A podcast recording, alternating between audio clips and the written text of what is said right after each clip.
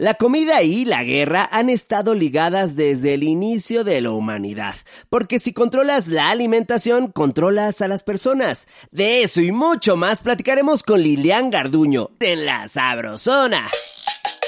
La Sabrosona. El podcast de Mariano Sandoval, de la cocina a tu bocina. Un episodio cada semana. Ahora escuchemos a nuestros guerreros sabrolivers y ya. Sí, respecto de la pregunta sabrosona de la semana. ¡Redoble de tambores! ¿Cuál es el platillo de reconciliación que usan para esa persona especial? Sa, sa, sabrolivers. Hola Chef Mariano, me encanta el nuevo podcast, La Sabrosona, es excelente para irlo escuchando en cualquier momento del día y hablando sobre la guerra y el amor. Yo para encontender a mi novia me gusta llevarla a, nuestra cafetería favorita, pedir nuestro postre favorito e ir platicando y solucionar eh, alguna diferencia que se haya presentado. Nu- Nunca puede faltar un buen café, un, un pastel de chocolate que es nuestro postre favorito y así llegar a una reconciliación. Un saludo. Hola, Chef Mariano. Es un gusto para mí poder saludarlo. Me encanta su programa. Pues fíjese que en mi familia, cada vez que nos enojamos o nos llegamos a pelear muy, pero muy feo, hacemos una cosa que se llama sopa luzun. Esta sopa luzun la hacía mi abuelita.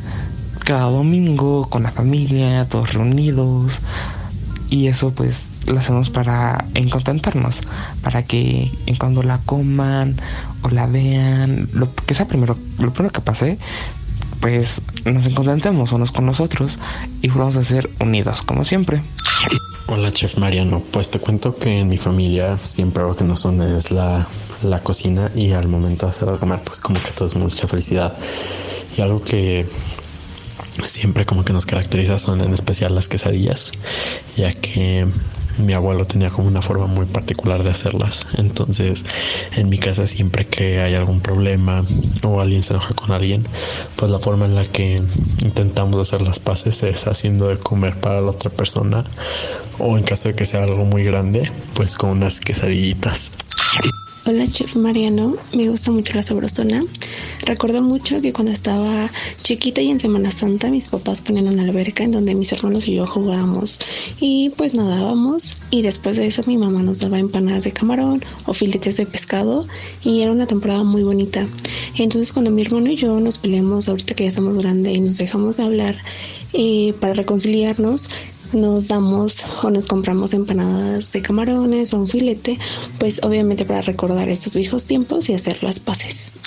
Hola Chef Mariano, te saluda Delia Redondo, gran fan de cada episodio de La Sabrosona. Pensando en este tema, se me ocurrió que cuando hay conflictos en pareja es más fácil resolver o tocar estos temas a la mesa con una comidita que abra los corazones, que pueda terminar en una plática más consciente y calmada, resolviendo así todo en los mejores términos. Pues como dicen por ahí, en la guerra y el amor todo se vale. Entrando de lleno a esta batalla para enfilarnos en un viaje épico a las guerras que han hecho historia y de qué forma se relacionan con la comida, porque comer también es un acto político. Así es, los conflictos armados a lo largo de la historia han cambiado el semblante de ciudades enteras, han marcado a generaciones por completo y también han influido en la forma en cómo comemos en la actualidad. Desde el desarrollo de la tecnología de los alimentos, la hambruna, hasta estrategias militares de bloqueo y racionamiento de alimentos, siguen siendo hasta hoy un arma más dentro de la guerra. Hoy nos acompaña Liliana Garduño con todo su armamento intelectual. Claro, ya que se ha especializado en el área de gastronomía y turismo desde 1986, como investigadora cultural en el gobierno de la Ciudad de México. Y actualmente es directora de Huitzilín Viajes Divertidos, recorridos culturales y gastronómicos. ¡Bienvenida, Lilian! ¡Eh! Muchas gracias. Mi Lilian, para entrar con todas las municiones desde el primer momento, échanos el chisme de alguna situación bélica en el inicio de la historia relacionada con la alimentación. Pues fíjate que es muy interesante porque te cuento que los malvados españoles cuando Sí, pues es que reportaron muy mala onda con nosotros porque llegaron y nos cortaron los alimentos, la entrada de los alimentos por tierra y por lago y también nos cortaron el agua. Entonces lo que causó, fue espantoso porque lo que causó fue que nos muriéramos de hambre. Entonces por eso fue que lograron vencernos a nosotros, a los, a los mexicas en la época prehispánica por ese lado.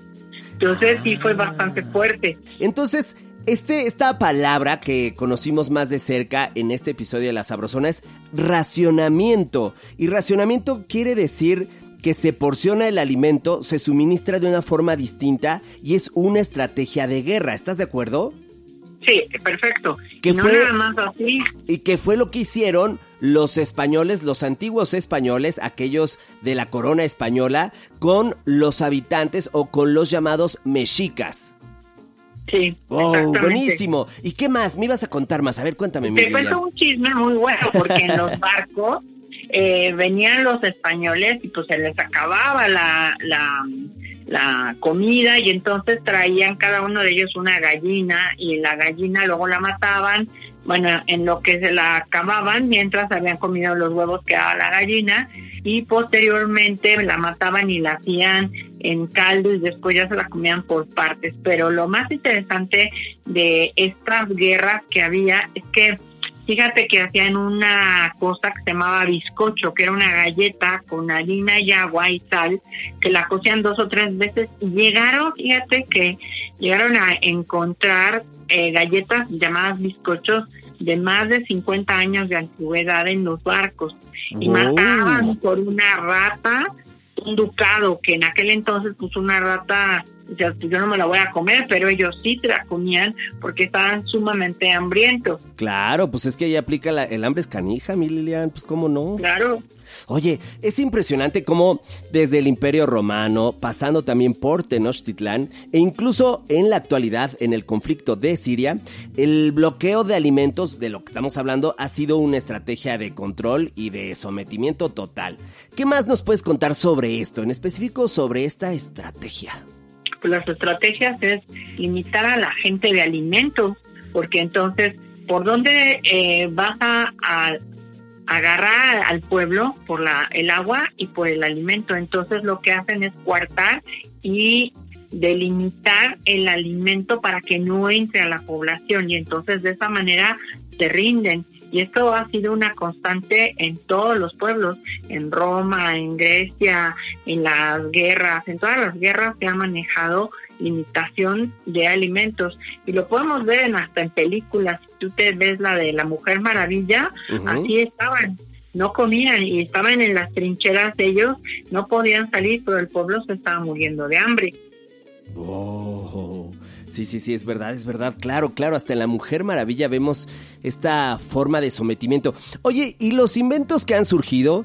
Caray, se me ocurre ahorita aquella cuantiosa suma de varios miles de francos de Napoleón. Así es, ya saben, ese jovenazo militar y estadista francés ofreció una buena lana para quien descubriera una forma práctica y también higiénica de conservar y transportar alimentos. Y así surgió redoble de tambores. El enlatado. Así es, el enlatado fue uno de los grandes inventos de aquella época que sin duda se sigue utilizando hasta la actualidad y esta tecnología cambió por completo la forma de hacer la guerra. Cuéntanos sobre esto, mi Lilian. Fíjate que una de las maneras era trabajar con las los alimentos metiéndolos en vinagre o también meter el queso en aceite para que no se secara. Y esto se trabajó desde la salación por ejemplo eh, agarrar y poner el ahumado o poner la, la carne a secar. Eso era uno de los sistemas que utilizaban para que en largos caminos ellos pudieran ir comiendo pedazos de carne seca o salada. De ahí viene la famosa cecina de Yecapistla. O cocer los alimentos en vino o ponerlos en salmuera o ponerlos eh, en alcohol, por ejemplo, y empezaron a hacer los famosos embutidos.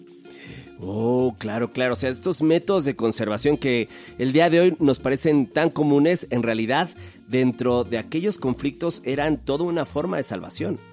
Sí, y con una de las carnes que utilizaron era el corn beef, que es una carne eh, que es demasiado salada, está prensada, es una costumbre muy gringa, tú puedes encontrarla en los supermercados a la fecha y aquí en México no hay, pero hay una carne que parece molida que la sacas de la lata y justamente uno de los sistemas era comer comida enlatada, que era más o menos casi medio kilo de carne, les daban aproximadamente, les daban pan enlatado, les daban café y les daban 16 gramos de sal y la sal era súper necesaria para poder conservar la hidratación. Wow. Oye, ¿y esto que nos estás eh, compartiendo tiene que ver con la dieta de los soldados en la Primera Guerra Mundial? Que había... Eh, es eso, ¿verdad? Había tres tipos de racionamiento. Ración de reserva, la segunda ración de trinchera y la última me parece que era ración de emergencia. Sí, esta emergencia era hacer una carne, una mezcla de carne con polvo disecada y la mezclaban a la vez con harina de trigo, la prensaban en forma de galleta. Pero también les daban tres barras de chocolate y estas barras de chocolate las diseñaron de manera tal que pudiera caber perfectamente en los bolsillos de los uniformes, de manera que cuando tuvieran necesidad de calorías le daban una mordida, lo volvían a meter y entonces le daba la cantidad de calorías para poder rendir durante un día. Oh, o sea, ya, caché, ya caché. Eran, digamos, los mismos alimentos, pero porcionados de manera distinta. Tú hablabas del corned beef, también hablabas del café soluble, del pan, del azúcar y de la sal, y ahora también incluiste el chocolate, y de acuerdo al escenario o a la situación en la que estuvieras, tu ración cambiaba. Sí, cambiaba. Y por ejemplo, en la época de la revolución, pues la gente iba caminando en el, en, aquí en México. Eh, por ejemplo, mi abuelita eh, salió su mamá a seguir a uno de mis tíos y decía, mi abuelita esto me lo contó a mí directamente, que llevaba sus chiquihuites, que llevaba su ropa y que dentro de la ropa traía aguardiente y que se pasaba de un soldado a otro, cuando mataban a uno se iba con otro para darle calor, pero aparte para darle el aguardiente y se guardaba en la cenagua chorizo. Y eh, se lo guardaba para darles pedazos de comer de carne este condimentada que ellas preparaban. Oh, ese, ese chisme de familia estuvo muy buena, ¿eh? Fue investigación de campo, mi Lilian. Sí. ¿Estás de acuerdo? Oye, y para situarnos todavía más, ¿en qué, a qué evento te, te refieres? Esto que me platicas de tu tía y de tu abuela, ¿en qué época fue?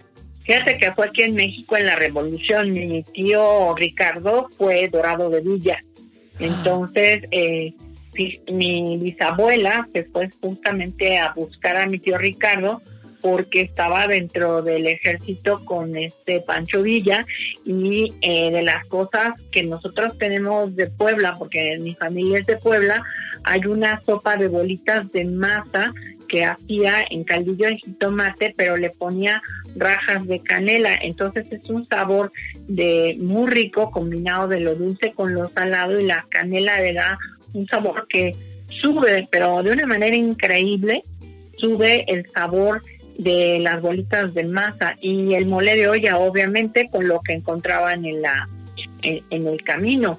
O unos tacos de quelite o unos tacos de guisado buenísimos.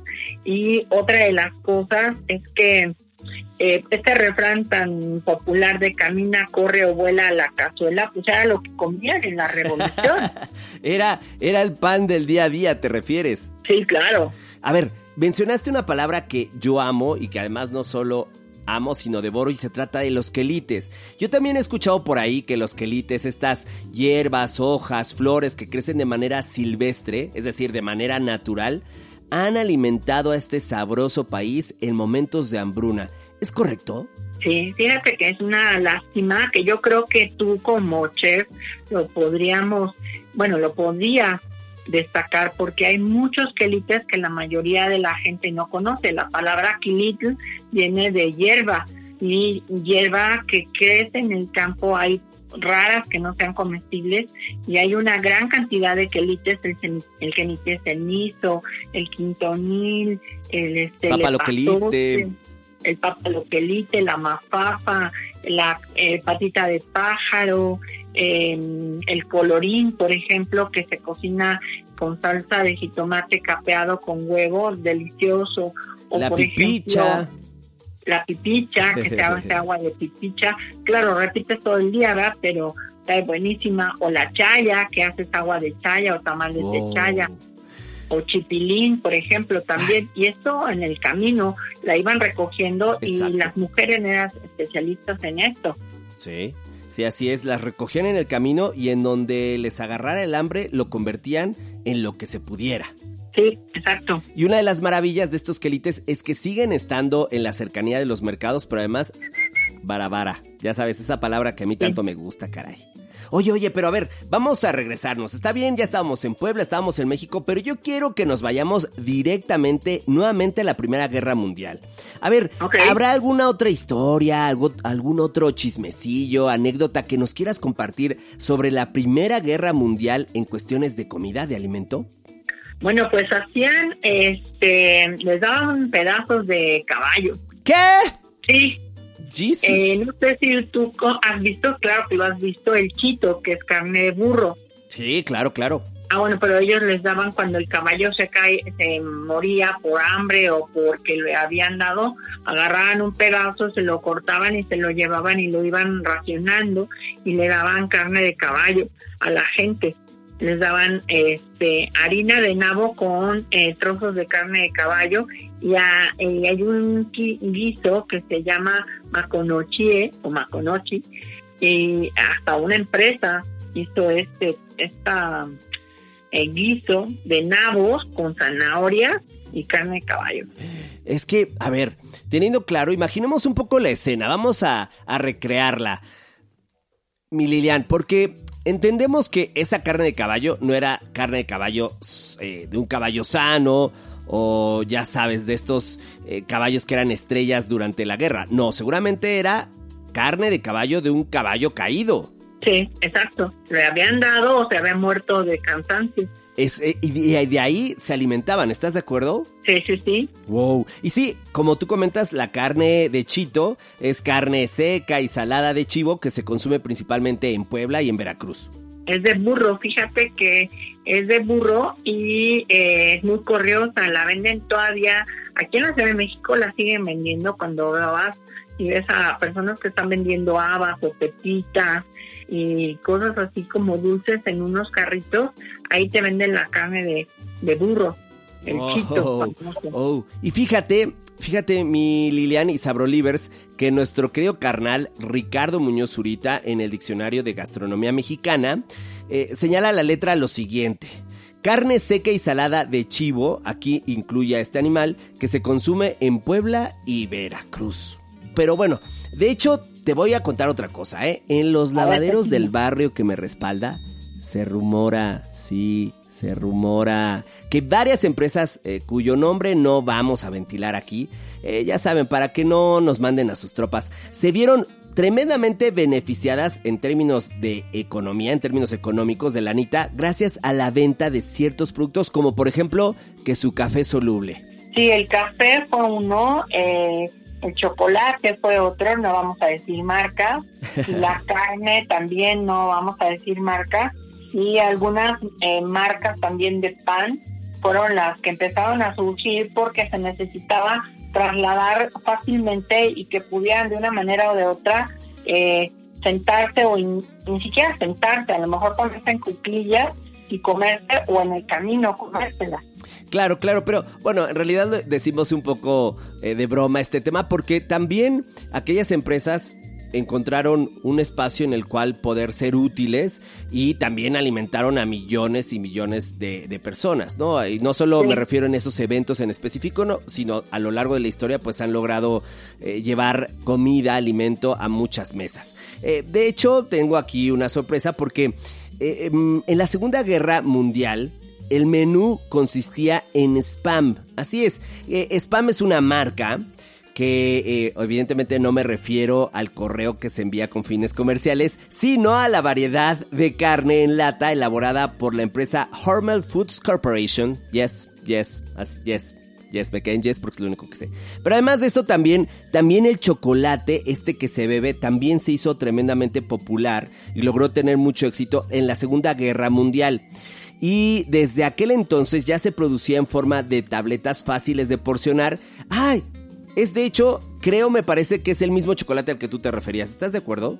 Exactamente, es el mismo. Hasta ahí en Estados Unidos, bueno, hay una cantidad de, ese chocolate y aquí se consume de diferentes formas, también en barras pequeñas y medianas y hasta unas muy grandes.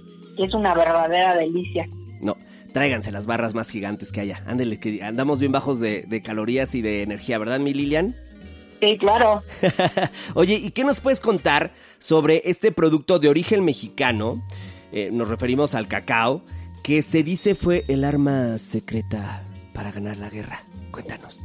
Bueno, es que eh, el cacao, bueno, fue en la época, sobre todo en la época de la colonia, fue cambiado totalmente, porque si te acuerdas, en la época prehispánica se utilizaba aquí entre nos, por aquellos si lo quieren aplicar, de que se tomaba Moctezuma 50 jarras de cacao, jícaras de cacao, para poder tener entrada con las mujeres. Y ya, así que aplíquense, Lilian, Porque ya viene el Día del Amor y la Amistad, esa, esa fue una buena estrategia. Mi Lilian, bien sabia, va soltando de todo un poco. Bien. claro, en el 18 este, ya se le pone este, leche y luego ya en México, bueno, se condiciona que no cualquiera va a tomar chocolate porque era un chocolate para la élite, no cualquiera lo podía tomar. Y se tomaba en unas eh, tazas especiales que se llaman manterinas, que era para que la gente pudiera poner los bizcochos y el chocolate tomarlo al mismo tiempo. Los pueden ver en el Museo del Castillo de Chapultepec, en la sala de la colonia. Ahí pueden ver perfectamente varias manterinas. Y sí, era una manera de controlar eh, a determinadas personas de la población. Wow. Oye, ¿y de platillos de guerra ahora clásicos como el pantomate o también que su pollo marengo de Napoleón y, e incluso el sushi eh, se han hecho famosísimos en el mundo, pero en México, ¿cuál era la comida clásica de guerra? Tú nos adelantaste un poco. Tú nos dijiste hay un par de ejemplos, además de muy buena fuente porque son hasta propios de la familia. Pero mira, ahí te va. La abuela, que ya está un poco mayor, decía que las adelitas le cocinaban chilaquiles a las tropas. Oye, ¿esto es cierto tú? Sí, sí le cocinaban chilaquiles, se llevaban su comal, se llevaban sus ollas cuando podían cargarlas, lo que podían cargar y eh, le preparaban atole, pero atoles de, en este caso, atoles de cibuela o utilizaban el amaranto también para hacer atole, le hacían los tacos, los famosos tacos de guisado, que lo que tenía era una tortilla. Entonces podías tener tortilla, podías tener este, los quelites que ya platicamos hace un rato, les hacían tamales y en la zona norte les hacían burritos de lo que pudieran eh, rellenar, no importaba el tamaño, porque como llevaban también, llevaban harina, hacían los burritos de tortilla de harina deliciosos y llegaban a comer algo que es buenísimo, que se llama la discada en la zona norte de la República Mexicana, entre estas batallas que se realizaron, la famosa discada que se llama tipo que tiene, se hacían un disco de, arado y se hacía una especie como de alambre buenísimo para en la revolución, pero también el mole de olla, porque pues si tenían alguna verdura en el camino, le ponían a ese caldo para llenar la panza y comieran algo de, de verdura. lo de la discada, sí, sí, sí, eh, es lo, lo, comparto, he estado cercano a este platillo y efectivamente es este disco eh, de arado que ya deja de tener uso, pero se aprovecha para preparar todo lo que caiga ahí, bienvenido. ¿Cómo era la frase? Recuérdame. Eh, ¿Corre, vuela? ¿Cómo es? Camina, corre o vuela a la cazuela. Directo a la, a la cazuela es lo que aplicaba con la discada. Pero además también, eh, para redondear este tema, solo dejar como pie de página auditivo pan tomate, sí, sabrolivers. Pan tomate es ese aperitivo tradicional español que tienen en la cabeza. Y además también el pollo marengo, que solté el nombre, pero pues de pronto mi Abraham me dijo, ¿y eso qué es? Y tiene toda la razón. Tranquilízate, Abraham, tranquilízate. El pan tomate no sé cómo era. Bueno, pues como cualquier otro platillo ha ido evolucionando, pero en un principio solo se elaboraba triturando jitomate crudo y madurito, eso sí, sobre una rebanada de pan. Seguramente intuimos que esa era la versión que se aprovechaba en las guerras, pues evidentemente había una escasez de alimento. Y entonces otra de las cosas que se comían, aparte de todo, era eh, la carne seca. La carne seca, el tasajo y la cecina, y la cecina como la conocemos en Oaxaca o en Yecapixtla, así era, pues acuérdense que Villa y eh, Emiliano Zapata pues andaban en Morelos y por lo tanto comían este tipo de carne y era normal eh, que comían este tipo de carne para que se secara perfectamente o que se enchilara y era una manera de conservación. Pero es interesante también, Mariano, fíjate que em, eh, Pancho Villa era fan de las malteadas de fresa. Yo no sé si tú sabías eso. ¡Wow! No, no lo sabía. Y entonces eh, le encantaban las malteadas y cuando llegaba a alguna ciudad más grande, se iba a algún restaurante, alguna fuente de sodas, un lugar, y le preparaban, o a las casas donde él llegaba y lo recibían, le preparaban eh, una malteada de fresa, que eran sus favoritas. Eso es algo que acabo de descubrir yo también, porque a él le gustó. No tomaba. Y lo más chistoso es que la gente piensa que en el bar La Ópera este, se dio este famoso balazo del bar La Ópera porque él estaba medio jarra, pero no él no tomaba absolutamente nada. Más que malteadas de fresa. Malteadas de fresa, atole y café de olla. Porque era una de las cosas que le servían las adelitas. La adelita además había una, pero se les llamaron adelitas o rieleras y eh, les preparaban a todos café de olla con piloncillo, con canelita, con el café en una buen tazón de, de en un buen jarrito de barro porque así debe de saber y probarse. Lilian, y nada más para tenerlo muy muy fresco, eh, compártenos a mí, a los Abrolivers, una definición de Adelita. La Adelita era una mujer que dejaba su casa para seguir al marido o al hijo y después si se morían el marido y el hijo dentro del proceso revolucionario, entonces se seguían caminando porque ya no tenía caso que regresaran a sus casas y cuidaban a otros soldados. Se dice que eh, les daban su calor humano eh, cuando en la noche tenían frío y tenían que estar dormidos, entonces ellas se acostaban junto con ellos y con tanta falda y anagua y todo lo que tenían, les daban calor en la noche. Ah, caray, qué figura, qué figura tan generosa, sin duda, sin duda. Eh, una cosa, me dice mi Abraham que me faltó decir que ella, que era su pollo marengo, entonces ahí les va.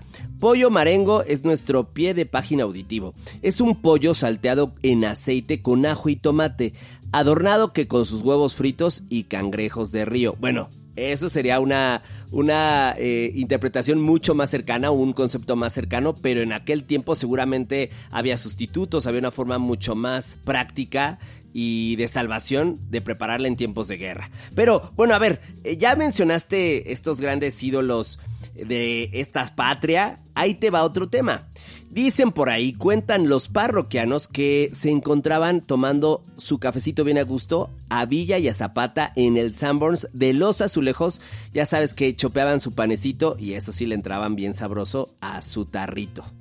De hecho, sí, y eh, fue todo un espectáculo porque les tomaron bastantes fotografías estaban todos los revolucionarios con sus sombreros, sus cananas y sus rifles tomando café con pan. Las señoritas bien, porque en aquel entonces las señoritas que eh, querían casarse trabajaban en zambos y eh, de veras y entonces les, les sirvieron a ellos, estaban todas sorprendidas porque le estaban echando los canes, los revolucionarios a esas señoritas arregladas, bien peinadas, con su mandil blanco y, y blusa negra, y así era el, el primer traje de las chicas de Sambos, así era, y era para quedar bien y a ver a quién se ligaban adecuado. Oh, qué, bien, sí, claro. Este es un evento súper conocido de, de, guerra, de alimento, de vínculo de la gastronomía con eh, los eventos bélicos y en especial con nuestra cultura. Hay algo, Lilian, me dice, claro, ahí voy, ahí voy, millón. Me dicen que estamos a punto de terminar con la plática. ¿Algo más que te, que, que te gustaría compartir, Lilian? Sí, les daban palanquetas de cacahuate, que es un dulce eh, de la época prehispánica que hasta la fecha se sigue comiendo para que tuvieran calorías, sintieran que estaban masticando algo y lo mezclaban con miel, podía ser de maguey, miel de maíz o miel de, de abeja y le daban la miel de con cacahuate y le hacían las famosas palanquetas, eso les daba bastantes calorías. Sí, e, es, ha sido un elemento constante en cada uno de estos ejemplos de guerra. El término de caloría y además también de energía. Cada uno de estos alimentos que se buscaron proveer en estos tiempos tenían esa característica, lograr brindarle una carga calórica importante al soldado, a estos actores de aquellos tiempos, para lograr hacerle frente a estas batallas larguísimas. ¿Estás de acuerdo? Sí, definitivamente, y creo que pues seguimos teniendo estas costumbres, ¿no? El comer tu pan con con café de olla, el comerte un dulce delicioso de cacahuate o con amaranto y miel, pues te va a dar mucha energía y te va a sentir, hacer sentir como que estás satisfecho. Y esta era también una de las funciones, que se sintieran satisfechos y que comieran a la vez un buen taco de guisado, como los acorazados de Morelos, por ejemplo, que con arroz y taco de guisado y con uno o dos ya estaba lleno y con copia, claro, tenía que ser con tortilla y con copia. ¿Con copias con, te refieres a, la doble tortilla? Exacto, con copia con la doble tortilla. Esa no me la sabía, mi Liliana. Esa no me la sabía, ya me la quedo yo, eh, te la voy a robar. Ok. Y así como las papas originarias del continente americano salvaron a Europa de la hambruna, aquí nos salvó la trompeta de mi comandante, el productor, que nos está avisando que la guerra y este podcast están a punto de terminar. Muchas gracias Lilian, gracias por acompañarnos. Gracias Mariano, eh, bye. Eh. Uh, uh, uh, Después nos vamos por nuestros tacos de guisados con copia, ¿va? No, perfecto. Chao. Bye. Los conflictos armados nunca serán motivo de alegría, gane quien gane. Debido a que en la guerra todos acaban perdiendo, pero sí puede brindarnos mucho, mucho aprendizaje para mejorar como humanidad. Por eso en la Sabrosona hacemos el pan, nunca la guerra.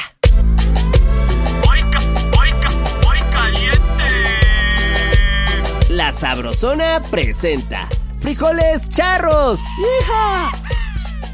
En una cacerola caliente saliente del infierno. Sofreír una bendición conocida como tocino. Una taza en cubos. Y cocinar unos minutos. No es el profesor Girafales, es el maestro Longaniza. Una taza.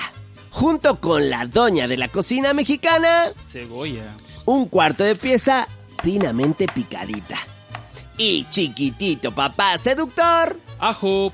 Una pieza también finamente picadita. Después, uno de los grandes inventos en tiempos de guerra. Alimentos enlatados. En este caso, frijoles bayos enteros. Dos latas. Cocinar a fuego medio hasta que aparezca la burbuja violenta. Por último, un queso, pero no cualquier queso. Asadero una taza en cubos.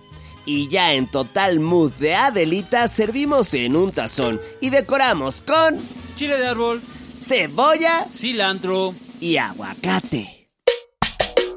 Ya te, te vas, la caminera. Para el próximo episodio, nuestro mixólogo será Rafa Mier, que nos preparará una deliciosa charla a base de maíz. ¡Te esperamos! Y esto fue La Sabrosona. de la cocina a tu cocina.